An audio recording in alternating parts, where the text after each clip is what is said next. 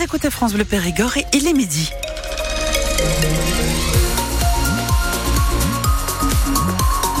Vos infos, Emmanuel Clavry. Quel temps pour ce vendredi, Marido Eh bien, de, de la pluie, du nuage, un ciel gris et des températures comprises entre 8 et 10 degrés.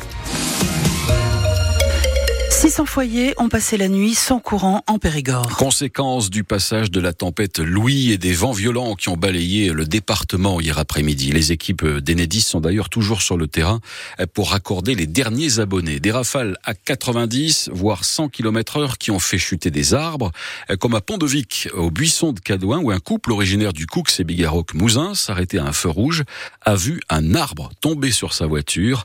Un véritable miracle pour Patrick, le conducteur. L'arbre, il était tellement gros, je ne sais pas comment ça a fait, mais c'est un miracle qu'il ne nous ait pas écrasés tous les deux. Il n'y a pas d'autre explication, monsieur, parce qu'un arbre de ce poids-là, avec le choc, parce que je vous prie de croire dans, dans l'habitacle, toutes les vitres ont sauté. Euh, je l'ai vu finir sa course. On se sentait mourir. Hein, et sur le temps que les gens, les braves gens qui nous ont secourus tout de suite, hein, ils n'ont pas cherché. Euh, Il y en a un qui est venu avec une tronçonneuse, je ne sais pas par quel miracle il avait une tronçonneuse. Ils sont venus découper l'arbre sur notre voiture et on voyait le toit s'enfoncer sur nous deux. On s'est dit, J'étais même prêt à me mettre entre mon épouse et le toit, pour vous dire.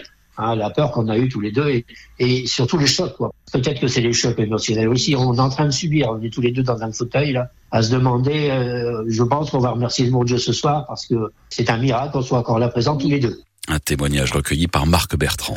Commémore ce matin à Périgueux les 81 ans de la rafle de juifs en Dordogne. Oui, 75 personnes enfermées les 23, 24 et 27 février 1943 dans un gymnase de Périgueux, le gymnase Secresta. Bonjour Marie-Astrid Guégan. Bonjour. En direct pour France Bleu Périgord sur place. Et à cette occasion, la rue a été rebaptisée ce matin. Tout à fait. Ça s'appelle désormais la rue Rolf Hamel. La nouvelle plaque a été dévoilée par la famille de ce héros local tout à l'heure.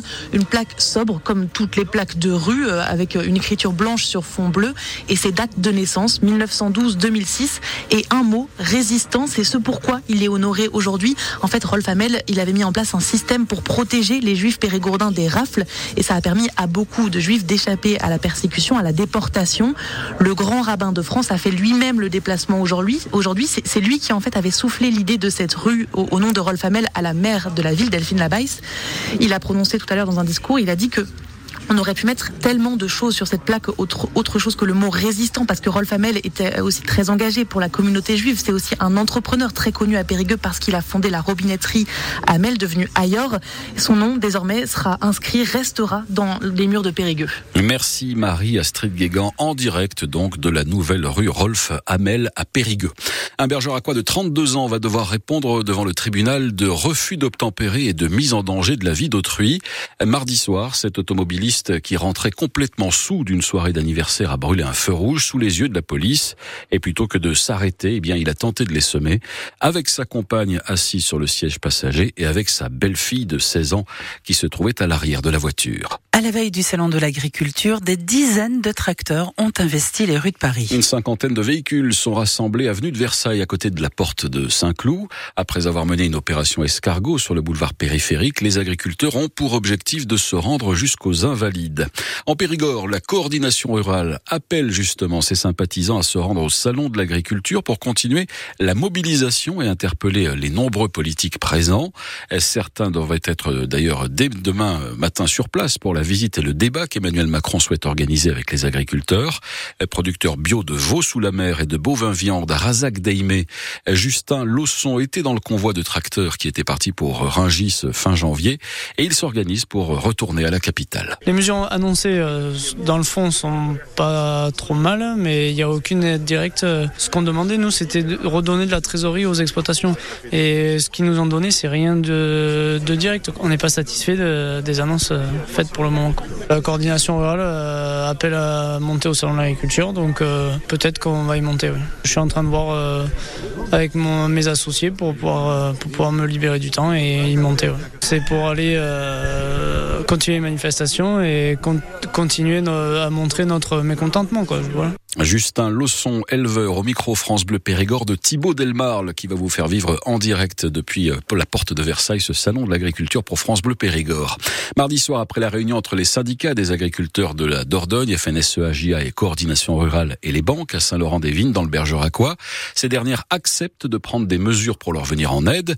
Les banques coopératives présentes à cette réunion, parmi lesquelles le Crédit Agricole, promettent un taux d'intérêt réduit au minimum pour le financement des avances de la PAC. La politique agricole commune cette année, et ce sans frais de dossier pour les agriculteurs de Dordogne qui en feront la demande. Le monde du cinéma se retrouve ce soir à l'Olympia à Paris. À l'occasion de la 49e cérémonie des Césars, soirée animée cette année par Valérie Lemercier, parmi les films favoris ce soir, Le règne animal avec Romain Duris et Adèle Exarchopoulos. 12 nominations au total, long métrage en partie tourné en Périgord, c'était en juin 2022, au Flay, dans la forêt de la Double ou encore au château de Bridoire à Ribagnac. Son réalisateur Thomas Caillet, ravi de voir son film participer ce soir à cette cérémonie. Oui, c'est un moment important. D'abord parce que c'est euh, un moment où on enregistre euh, quelque part une, caisse de résonance, une cote d'amour pour un film, et c'est la reconnaissance de la profession et de nos pères.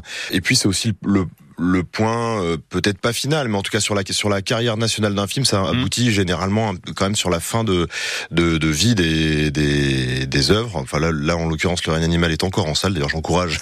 il, il est pas sorti des salles depuis le mois d'octobre, ce qui est assez fou. Et effectivement, il est il ressort avec plus de mm. copies à partir de, de maintenant. Les Césars à vivre en clair ce soir sur Canal+, c'est à 20h45. Enfin, lors des matchs retour de l'Europa League de football, seul l'Olympique de Marseille a tiré son épingle du jeu hier soir. Les autres clubs français, Toulouse, Rennes et Lens ont été éliminés. Les Marseillais qui se sont qualifiés pour les huitièmes de finale en battant le Shakhtar Donetsk, 3 buts à 1.